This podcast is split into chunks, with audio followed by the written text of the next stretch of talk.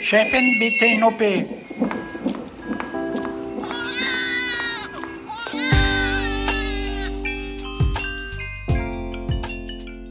Hallo und herzlich willkommen zum Güncast, der unzensierten Sprechstunde.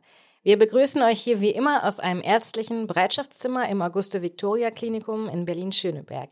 Wir, das sind Anna Kemper vom Zeitmagazin. Hallo. Und das bin ich, Esther Kugelbohm vom Tagesspiegel. Und hier ist natürlich auch wieder die unvergleichliche Mandy Mangler, die hier Chefin der Gynäkologie und Geburtshilfe ist. Ja, auch von mir ein ganz herzliches Willkommen. Ich freue mich sehr auf diese Folge und ich hoffe, dass ihr auch schon Angst habt vor dem Mitbringsel. und auf jeden Fall bleiben die Hände diesmal auf dem Tisch. Das befolgen wir natürlich gern.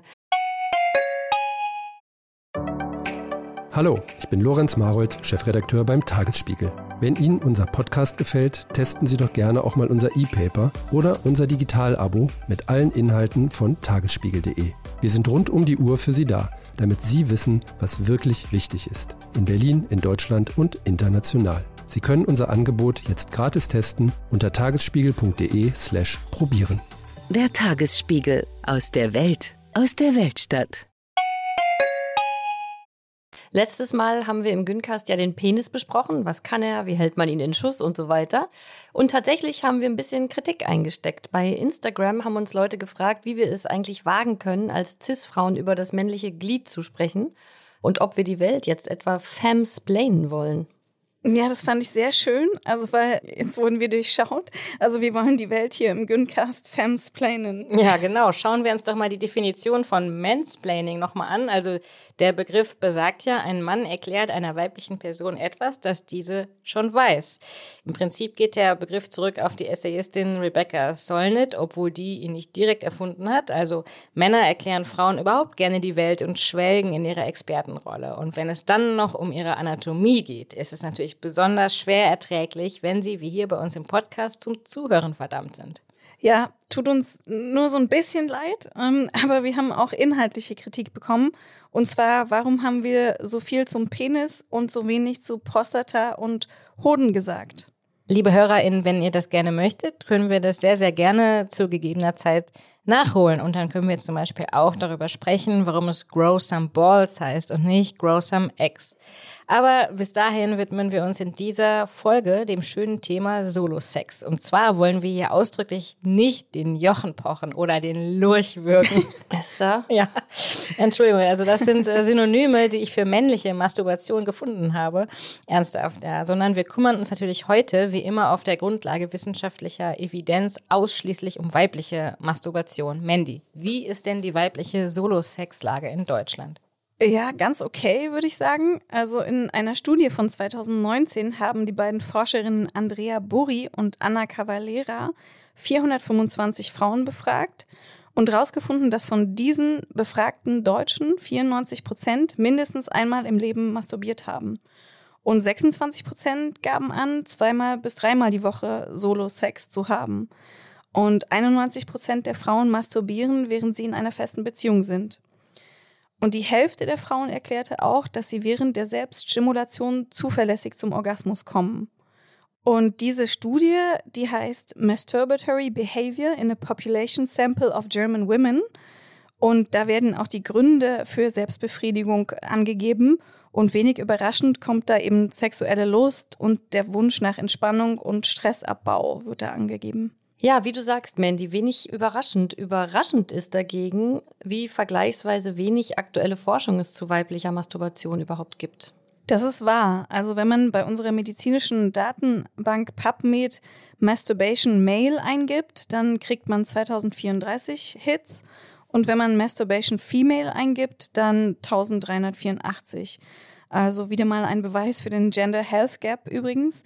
Und mir ist aufgefallen, und das finde ich super interessant, dass in den Studien über Frauen und Masturbation dann immer gleich auch der Effekt auf die heterosexuelle Partnerschaft untersucht wird.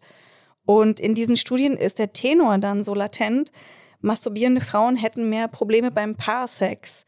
Und ich finde es total logisch auch, dass das so ist, denn die derzeit gelebte Sexualität in weiten Teilen in unserer Gesellschaft ist am männlichen Standard orientiert Und kein Wunder also, dass das äh, in Verbindung steht. Mandy, Esther, ihr habt ja eben beide das Wort Solosex ähm, benutzt. Was steckt dahinter? Ist das ein Wort, was ihr gerne benutzt? Ja, ich hatte halt, ähm, als ich mir Gedanken gemacht habe im Vorfeld, äh, die Idee, dass man vielleicht öfter mal dieses Wort benutzt, also Solo-Sex, weil ich finde, es hebt halt die ganze Aktion auf eine Stufe der Gleichberechtigung mit ähm, Sex mit einer Partnerin.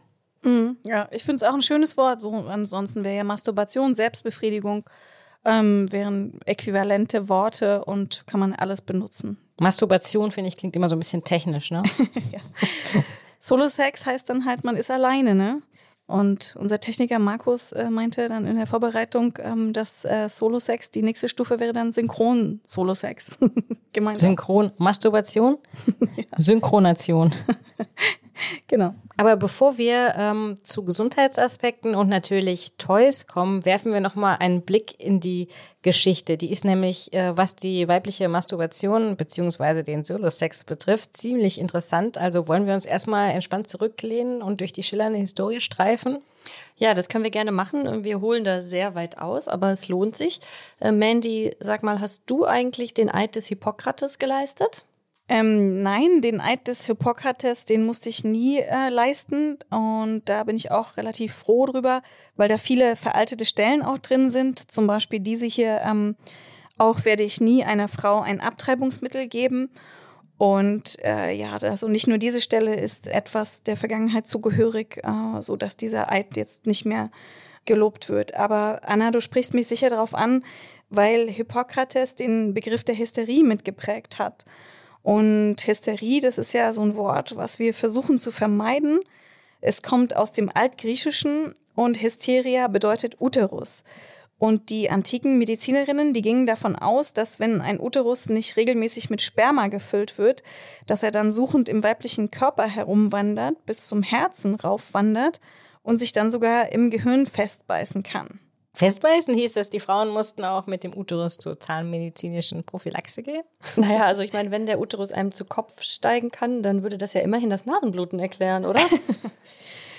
ja, also später forschte dann auch unser Freund Sigmund Freud an der Hysterie und der tritt ja hier im Güncast auch in regelmäßigen Abständen auf äh, mit zum Teil unrühmlichen Thesen zum Thema weibliche Sexualität.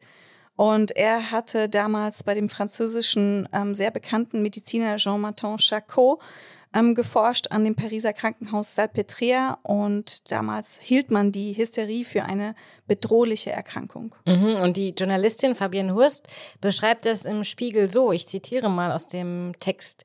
Die Symptome der Krankheit machten Mediziner ratlos. Spasmen, Schüttelkrämpfe, Ekstasen, Gebärmutterschmerz, Eierstockbrennen, Delirien bis zum Bewusstseinsverlust und all das ohne ersichtliche organische Ursache. Entsprechend Hanebüchen waren die Behandlungsmethoden. Aufgrund der Annahme, dass die Gebärmutter aus natürlichem Instinkt den Gestank meide, zwang man Hysterikerinnen, die übelsten Gerüche einzuatmen. Verkohlte Männer und Ziegenbockhaare, Schießpulver oder Schwefelöl sollten das Organ zu seinem eigentlichen Platz zurückbewegen.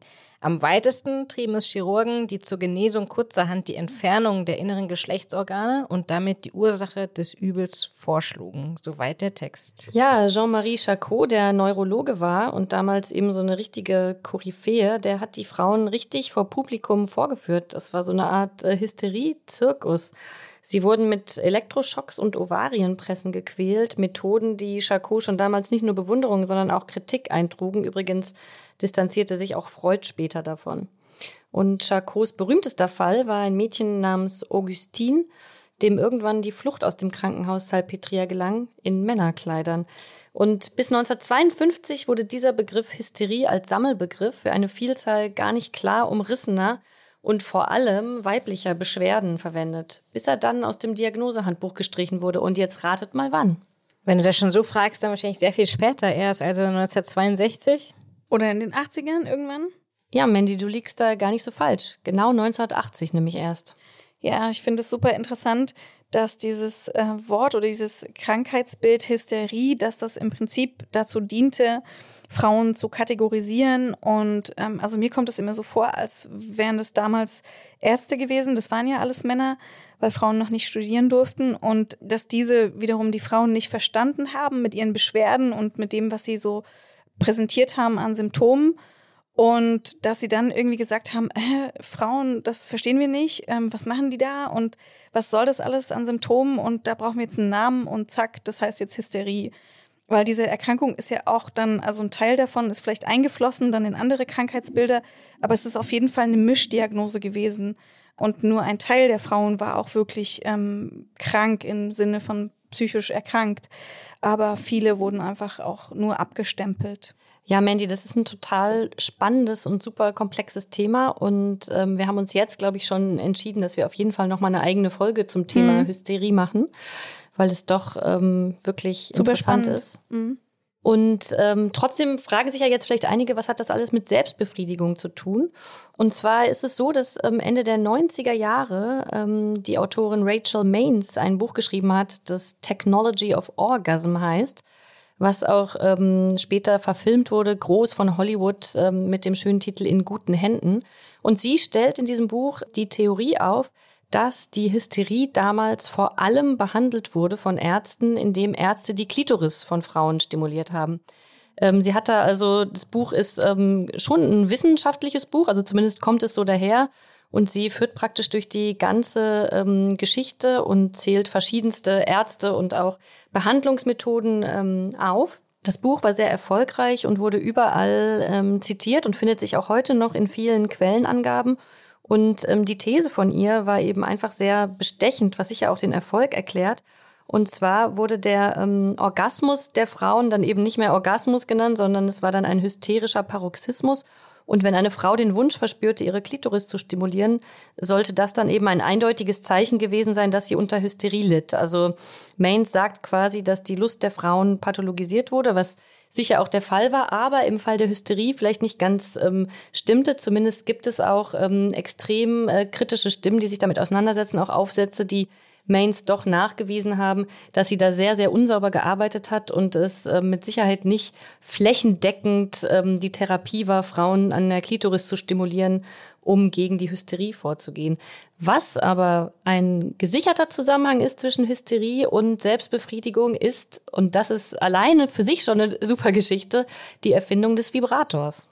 Ja, genau. Erfunden hat den nämlich Anfang der 1880er Jahre ein gewisser Mortimer Granville. Und der hat das Ding eben erfunden, weil Vibrationen als Gegenmittel zu Hysterie eingesetzt werden sollten, aber eben an ganz unterschiedlichen Körperteilen und, wie er dann schrieb, gerade nicht zur Anwendung an der Klitoris.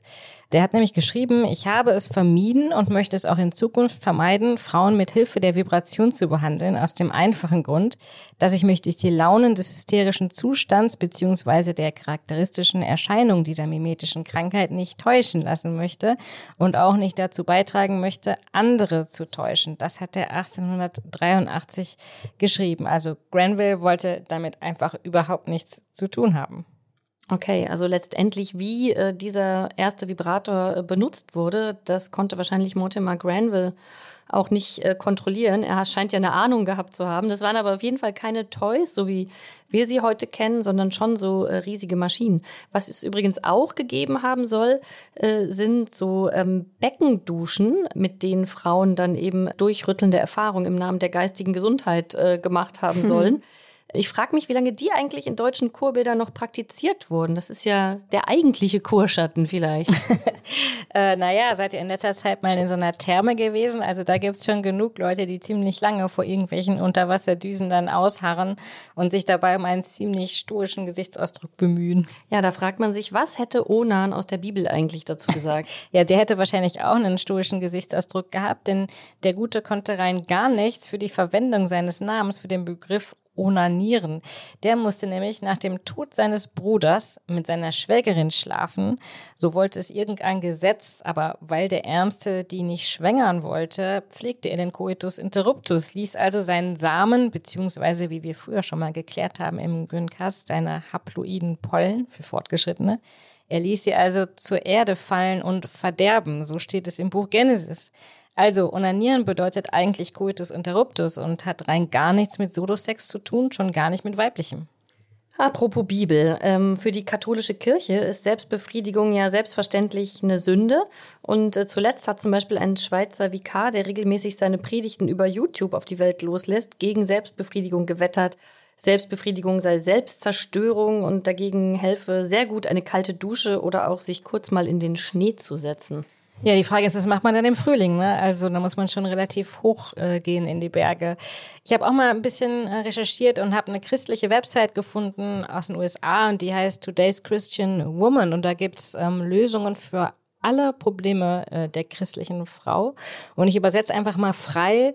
Ähm, ich zitiere, äh, die Frage des Motivs ist natürlich auch sehr wichtig für eine verheiratete Frau.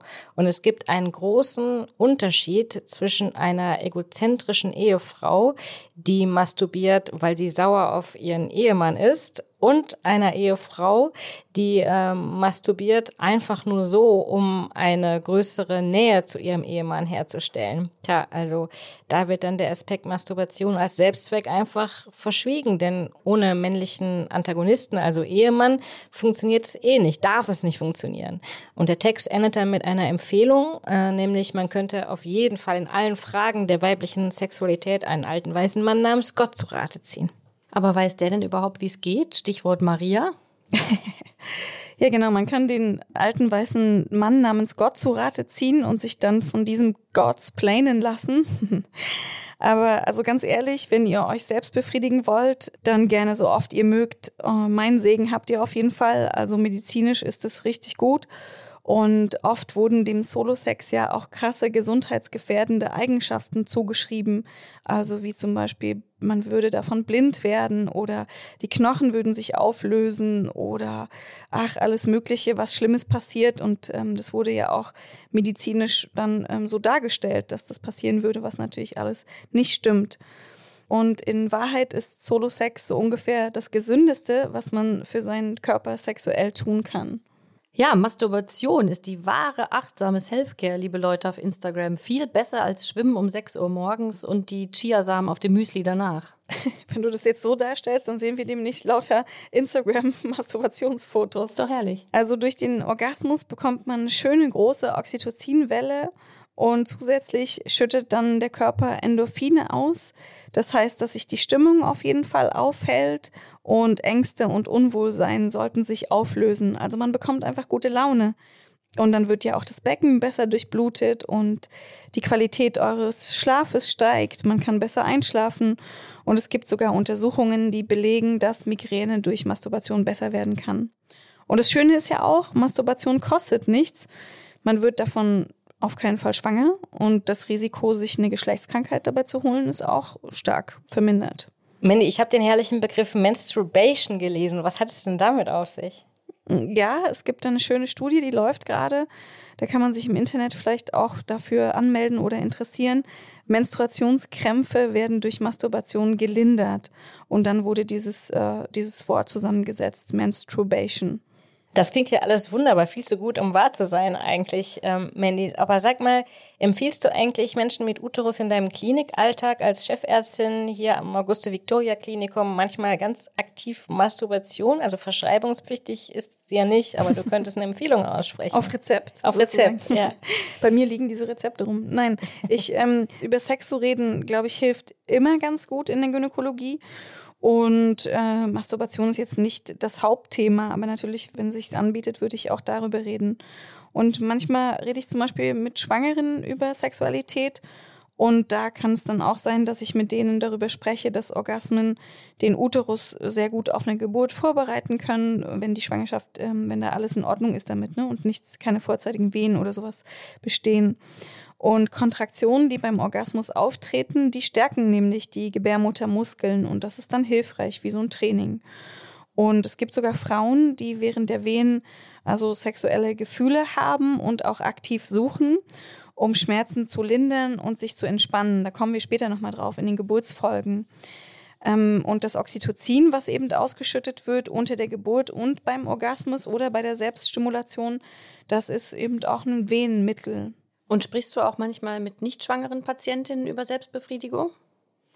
Also ich würde jetzt auf jeden Fall jedem Menschen zur Selbstbefriedigung raten und ganz besonders Menschen mit Uterus auch, weil ähm, Selbstbefriedigung die allgemeine Gesundheit erhöht und auch die Wahrscheinlichkeit einer zufriedeneren Sexualität. Und das ist jetzt so ein bisschen widersprüchlich zu den Studien, die wir auch am Anfang schon mal erwähnt hatten und die man eben findet, dass dann in diesen Studien immer gleich gefragt wird, warum masturbiert diese Frau und welche Auswirkungen hat das auf ihre Paarbeziehung. Ne? Und ähm, da ist es gelegentlich so, dass also die Schlussfolgerung gezogen wird, die Frau masturbiert und kann dann in ihrer Paarbeziehung nicht mehr so eine sexuelle Zufriedenheit finden. Aber ich glaube, das ist einfach nur ein Spiegel unserer Gesellschaft, dass natürlich eigentlich das so sein müsste. Ich befriedige mich selber und kann das dann dadurch viel besser kommunizieren, was ich möchte und weiß das natürlich auch erstmal besser und kann es dann idealerweise meiner Partnerin besser kommunizieren. Also du meinst, Masturbation ermächtigt? Ja, also ich bin überzeugt davon, dass eine selbstbestimmte Sexualität unterstützt wird durch ähm, Selbstbefriedigung und auch eine selbstbestimmte Lebensweise dann. Wie meinst du das? Naja, also man, wenn man jetzt Sexualität betrachtet in unserer Gesellschaft, dann ähm, ist sie ja sehr am Mann orientiert oder an der Penetration und Ejakulation. Und unter Umständen ist es dann nicht das, was die Frau möchte, also Penetration, Ejakulation, sondern sie möchte eine andere Form von Sexualität oder dass andere Dinge Zeit finden in der Sexualität. Und die Frau, die lebt unter Umständen eine Sexualität, die nicht ganz zu ihr passt und unterdrückt dafür ihre eigene Sexualität, also hat dann vielleicht keine Selbstbestimmung und Erfüllung und erlernt dann dadurch auch in anderen Teilbereichen ihres Lebens einfach zu funktionieren und nicht selbstbestimmt oder mündig zu sein. Also Masturbation ist ähm, hochgradig politisch.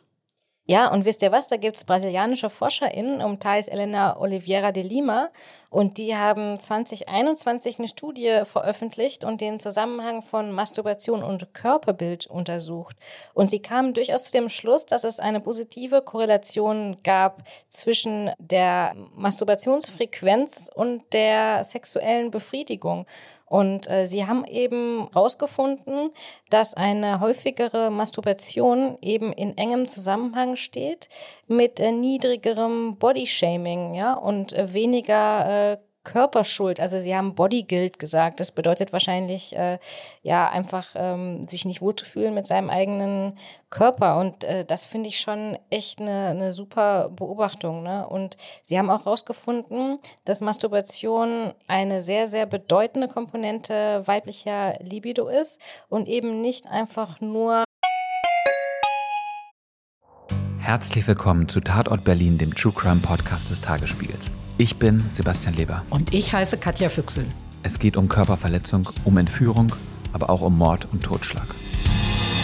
77 Jahre lang hat sich ein Justizbediensteter aus Berlin nie was zu Schulden kommen lassen, bis er nach fast 40 Jahren glücklicher Ehe seiner 78 Jahre alten Frau ein Kissen aufs Gesicht drückt und sie tötet.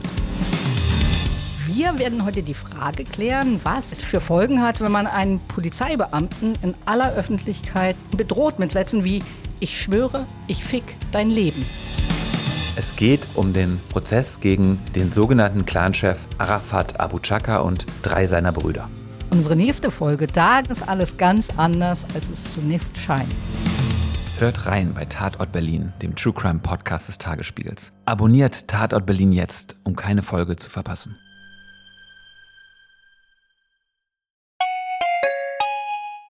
ein Ersatz für einen Partner. Apropos Schamgefühl, wir reden ja in jeder Güncast-Folge auch ähm, meistens über unsere eigenen Erfahrungen mit dem jeweiligen Folgenthema. Und ich frage mich, ist es jetzt ein Spiegel für die Tatsache, wie schweigsam in unserer Gesellschaft äh, mit Selbstbefriedigung umgegangen wird, dass wir genau das in dieser Folge nicht tun? Ja, wahrscheinlich schon. Es ist aber auch wirklich extrem privat, oder?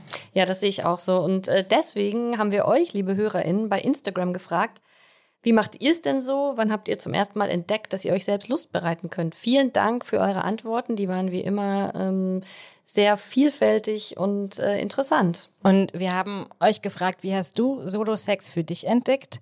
Und äh, ich lese einfach mal ein paar Antworten vor über Freundinnen, die die elektrische Zahnbürste empfohlen haben, ähm, schon als Kind durch unschuldiges Explorieren, beim Spielen mit Freundinnen als Kind, aus der Bravo sehr spät und eher verschämt durch den harten Wasserstrahl, Duschköpfe und Badewannen spielen eine ganz große Rolle, weil mir penetrativer Sex weniger gibt und es Selbstliebe ist, nachdem ich mit meinem Ex-Freund nie Orgasmen hatte und durch meinen Womanizer. Ich fand es witzig, dass ähm, die Dusche so eine große Rolle gespielt hat. Das kam wirklich mehrfach. Der Duschkopf, der, der scheint da ein gutes Hilfsmittel zu sein.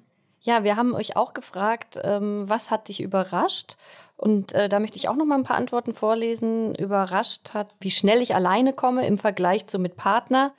Überrascht hat mich der Satisfier, acht Orgasmen in 30 Minuten, dass ähm, man fast von dem Streicheln der Nippel gekommen ist. Oder ich musste es wie Sex erstmal üben. Das Squirten hat viele überrascht, dass ich mich danach selbstbewusster gefühlt habe, weil ich mich kennengelernt habe. Oder auch anfangs hat mich überrascht, wie schlecht ich mich kannte. Oder die Fähigkeit, mehrmals hintereinander zu kommen. Ja, vielen Dank nochmal ähm, für eure wertvollen Hinweise, liebe HörerInnen. Und äh, uns ist auch dabei aufgefallen, dass ähm, Masturbation, Selbstliebe oder Solo-Sex ein viel größerer Teil unseres Lebens ist, als wir uns eigentlich manchmal so vorstellen. Ne? Und überrascht war ich auch ein bisschen, dass ganz viele das schon in sehr, sehr jungen Jahren für sich entdeckt haben. Und da fiel mir wieder ein, unsere Folge zum ersten Mal hier im Güncast. Da haben wir ja damals auch schon festgestellt, dass es eigentlich falsch ist, ne? dass das erste Mal gleichbedeutend ist mit dem ersten Mal Penetration. Denn viele Mädchen oder junge Frauen hatten eben das erste Mal Sex mit sich selbst und Männer natürlich auch. Aber dass das nicht als erstes Mal gilt, ist ja im Prinzip nur ein weiterer Beleg für die Herrschaft der Penetration. Aber sag mal, sollten wir nicht eigentlich nochmal genau klären, wie weibliche Masturbation eigentlich funktioniert? Naja, ich meine, das ist doch eine ziemlich individuelle Angelegenheit, oder? Also meistens spielt ja die Stimulation der Klitoris dabei eine entscheidende Rolle. Ja, also dann kann man noch ausprobieren, wie man es am liebsten mag. Also wie viel Druck auf die Klitoris ist richtig für mich oder wo muss ich anfassen oder reiben um, oder Druck ausüben, um einen Orgasmus zu bekommen oder was erregt mich? Nehme ich die Finger? Wenn ja, wie viele? Oder benutze ich ähm, ein Sextoy oder andere Dinge, um mich zu stimulieren? Ja, Sextoys, Mandy, äh, das Wort ist ja jetzt schon häufiger gefallen. Und daraus ist ja in den vergangenen zwei, drei Jahrzehnten so ein richtiges Business geworden. Zum Beispiel das erotische Versandhaus Amorelie, die ähm, ihren schon sehr beachtlichen Umsatz ähm, von 2015 bis 2021 ähm, mehr als verdoppelt haben. Und das erfolgreichste Produkt der Firma, die einst von einer Berlinerin gegründet wurde, ist übrigens der Amorelie Adventskalender.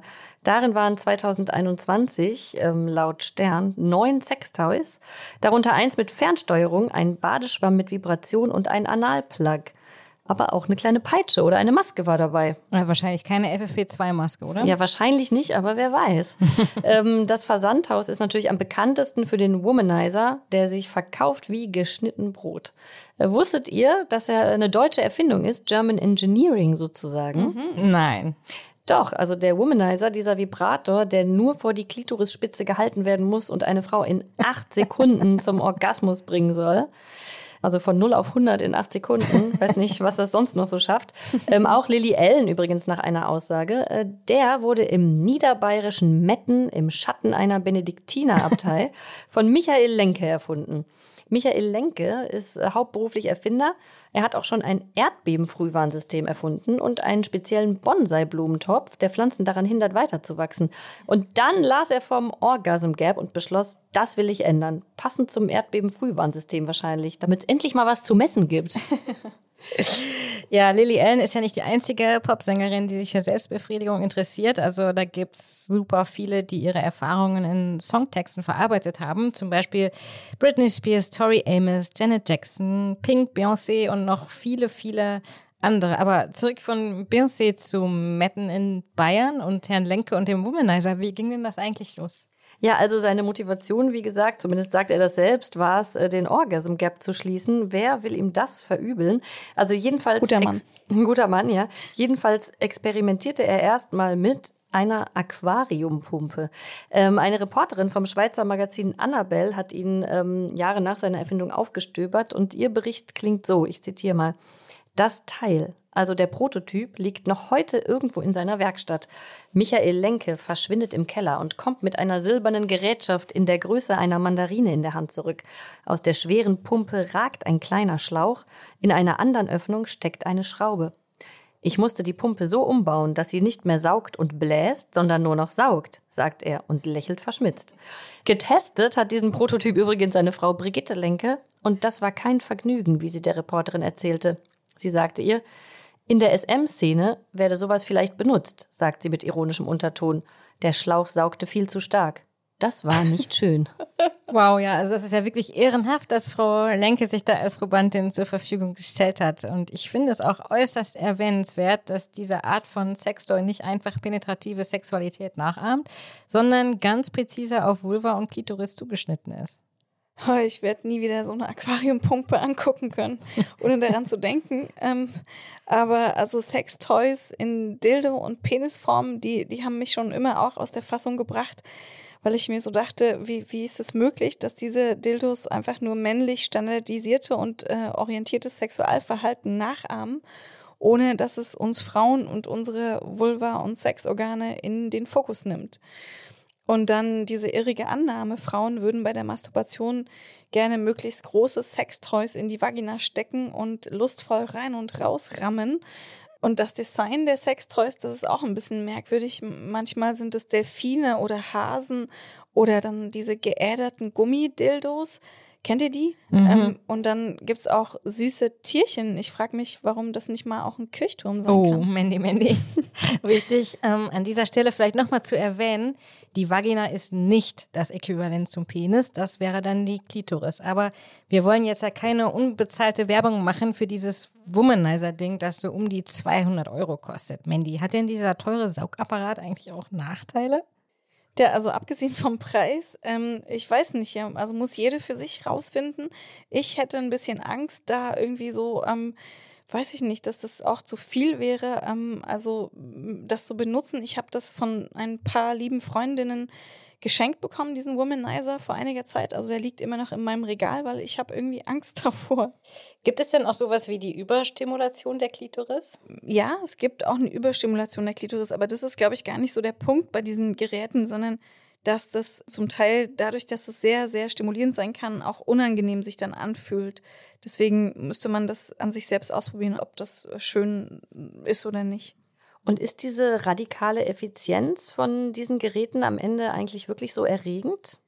Na, es kommt ein bisschen drauf an, was man will. Also wenn man jetzt effizient zum Orgasmus kommen will, dann kann es sein, dass dieser Womanizer sehr gut hilft.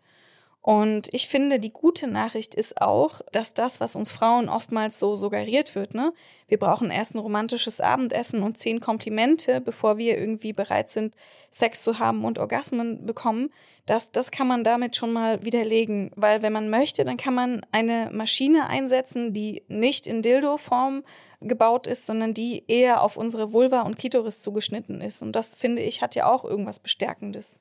Jetzt haben wir ja über die Gegenwart der Sextoys gesprochen. Habt ihr eine Ahnung, was eigentlich die Zukunft der Sextoys sein könnte?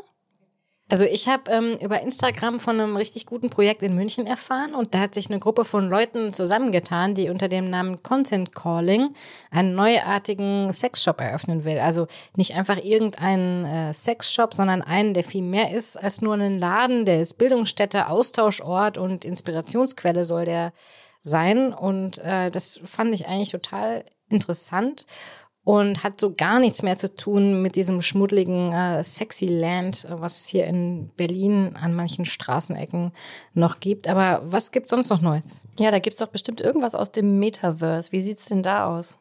Ja, Virtual Reality Toys. Also du setzt dir so eine VR-Brille auf und bist quasi teilnehmend oder zuschauend dann in sexuellen Handlungen und dann gibt's manchmal noch so ein Vibrationsding dazu, das kannst du dir dann irgendwo hinlegen, wo du möchtest und das stimuliert dich dann eben auch dort. Und angeblich sollen diese Virtual Reality Angebote zu ein Viertel auf Frauen zugeschnitten sein, also immerhin.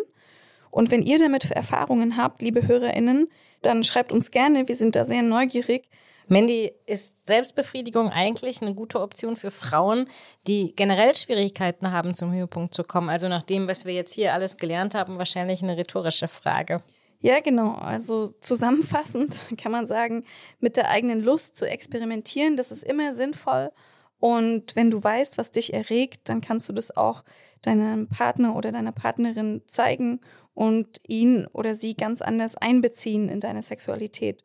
Und das Ganze ist übrigens auch wissenschaftlich belegt. Da gibt es eine schöne amerikanisch-ungarische Studie von David Rowland ähm, und seinen KollegInnen aus dem Jahr 2019. Und da wird zusammengefasst, Frauen, die am meisten Probleme haben, einen Orgasmus zu bekommen, die sehen Masturbation als gleichwertig oder noch befriedigender an als Partnersex. Und deswegen ist es eigentlich ratsam, dass wenn man weiß, was einen erregt, dass man das dann auch der Partner oder Partnerin vorführt, also zeigen kann und dann diesen Menschen auch ganz anders einbeziehen kann. Ja, jetzt haben wir aber wirklich äh, von der Aquariumspumpe bis zur VR-Brille alles besprochen, oder? Bleibt uns eigentlich nur noch euch viel Vergnügen zu wünschen, liebe Hörerinnen. Und ohne dass wir selbst dafür bezahlt würden, möchten wir euch auf jeden Fall noch die kostenpflichtige Webseite OMG Yes ans Herz legen, die sehr gut und vor allem schambefreit verschiedene Techniken darstellend wie Frauen sich oder einander Lust machen können. Und jetzt kommen wir zum eigentlichen Höhepunkt der Folge, oder? Genau, zum Mitbringsel. Oh. Und ähm, ich weiß, ihr schwitzt jetzt schon von dem Mitbringsel. Absolut. Es war total schwer, was zu finden. Ähm, mir sind auf dem Weg ganz viele verschiedene Dinge ähm, begegnet, die ich alle nicht kannte. Harnröhren, Dilatatoren zum Beispiel, mit denen man die Harnröhre dehnt oder Umschnalldildos mit zwei Penissen oder Fantasy-Masturbation oder fluoreszierende Dildos. Und jetzt, ja, jetzt müsst ihr einfach. Danke, dass du uns das alles nicht mitgebracht hast. Vor allen Dingen diese Harnröhren-Dehner. Danke. Ja, bitte. Okay, so, ich fasse jetzt mal all meinen Mut zusammen und greife hier mal so rein. Ja. Hier ist wieder die es kleine zittert. zittert. Dose. Oh, ist das was Größeres? Mm. Okay. Oh, es ist ein Buch. Ja. Ah, das ist harmlos. Damit, das habe ich schon mal in der Hand gehabt. Oh, und es ist auf Französisch. Oh, mon Dieu. Wenn und wie ich kann man damit könnte. jetzt die Klitoris stimulieren, Mandy? Ja, warte das, mal, warte mal. Warte, warte, warte. ähm, also ich lese mal vor, mein Schulfranzösisch lässt grüßen. Le livre sans titre, also das Buch ohne Namen wahrscheinlich. La conséquence fatale de la masturbation. Oh, die schlimmen Folgen der Masturbation. Und hier hinten zeigst du mir eine Seite. Also das ist ein kleines Buch Aha. von 1830. Ja mit lauter ähm, Illustrationen drin. Und da würde ich dich bitten, also sind wirklich so kleine Illustrationen von einer Seite zur anderen. Vielleicht nochmal ähm, die erste Seite, da ist ein junger, schöner Mann drauf. Mhm. Und da steht irgendwie, was steht da nochmal drunter? Äh, er war jung und schön. Äh, il faisait l'espoir de sa mère. Irgendwas mit seiner Mutter? Er war, er war die Hoffnung seiner Mutter. Er war die Hoffnung seiner Mutter. Oh, ho, ho, ho. aber dann, aber dann, dann blättere ich um und dann Il s'est corrompu. Da ist er jetzt schon eingefallen. Mit hängenden Schultern steht er da und guckt, ähm, sage ich mal, schamerfüllt äh, hoch und oh Gott, alles Leben ist aus dem Gewichen. Alles Leben ist aus dem Gewichen. Genau. Das ist lustig. Genau. Das erinnert oh, mich daran. Mandy. Bei meinen Eltern stand so ein ganz altes Lexikon vom aus der zweiten Hälfte des 19. Jahrhunderts und da haben wir gerne früher das Stichwort Onanie nachgeschlagen, um uns da durchzulesen, was da wirklich alles stand. Also das war irgendwie unterhaltsam, aber natürlich auch beängstigend. Ja, genau. Und okay, am Ende jetzt, stirbt ja. der junge Mann mit 17. Und ich finde das ja. ähm, spektakulär, dieses Buch. Das Wahnsinn. gab es wirklich. Das wurde sozusagen dann dezent hingelegt, was passiert, wenn man unaniert. Und auch spektakulär, das ist ein Äquivalent für Frauen halt überhaupt undenkbar, dass da eine Frau abgebildet oder ein junges Mädchen, das unanieren würde, abgebildet war. So konnte ich euch also nur ein Mitbringsel mit einem männlichen Protagonisten mitbringen, aber ihr versteht. Das heißt jetzt wieder Hände unter den Tisch und wir freuen uns auf die nächste Folge. ja. ich möchte nicht so enden hier wie dieser Mensch hier im Delirium steht nämlich Il Delir. Ja, es ist wirklich schlimm und es war ja wirklich gängiges Wissen oder man nahm das an und hat es wirklich verbreitet, dass ähm, Selbstbefriedigung eben sehr schädlich körperlich sei und schlimme Konsequenzen hätte. Und das äh, fand ich in diesem Buch sehr interessant abgebildet. Vielen Dank, Mandy. Ich freue mich, dass wir wieder mal aufräumen konnten mit so einem Mythos heute hier im Güncast. Und ich bedanke mich bei dir, Mandy, dafür, dass du Zeit hattest. Vielen Dank. Und auch bei dir, Anna, Dankeschön. Und vielen Dank wie immer auch an Markus Lücker, der hier wiederum ganz toll die Aufnahmeleitung gemacht hat heute. Dankeschön. Markus und bis zum nächsten Mal. Tschüss. Bis zum nächsten Mal.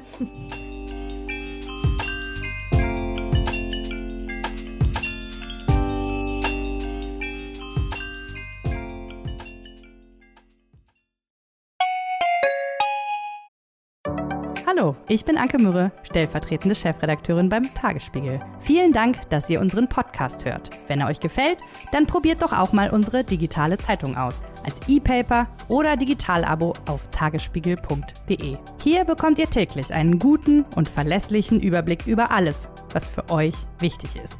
Aus Berlin, Deutschland und der Welt. Jetzt einfach gratis testen unter tagesspiegel.de/slash probieren. Wir freuen uns auf euch. Der Tagesspiegel aus der Welt, aus der Weltstadt.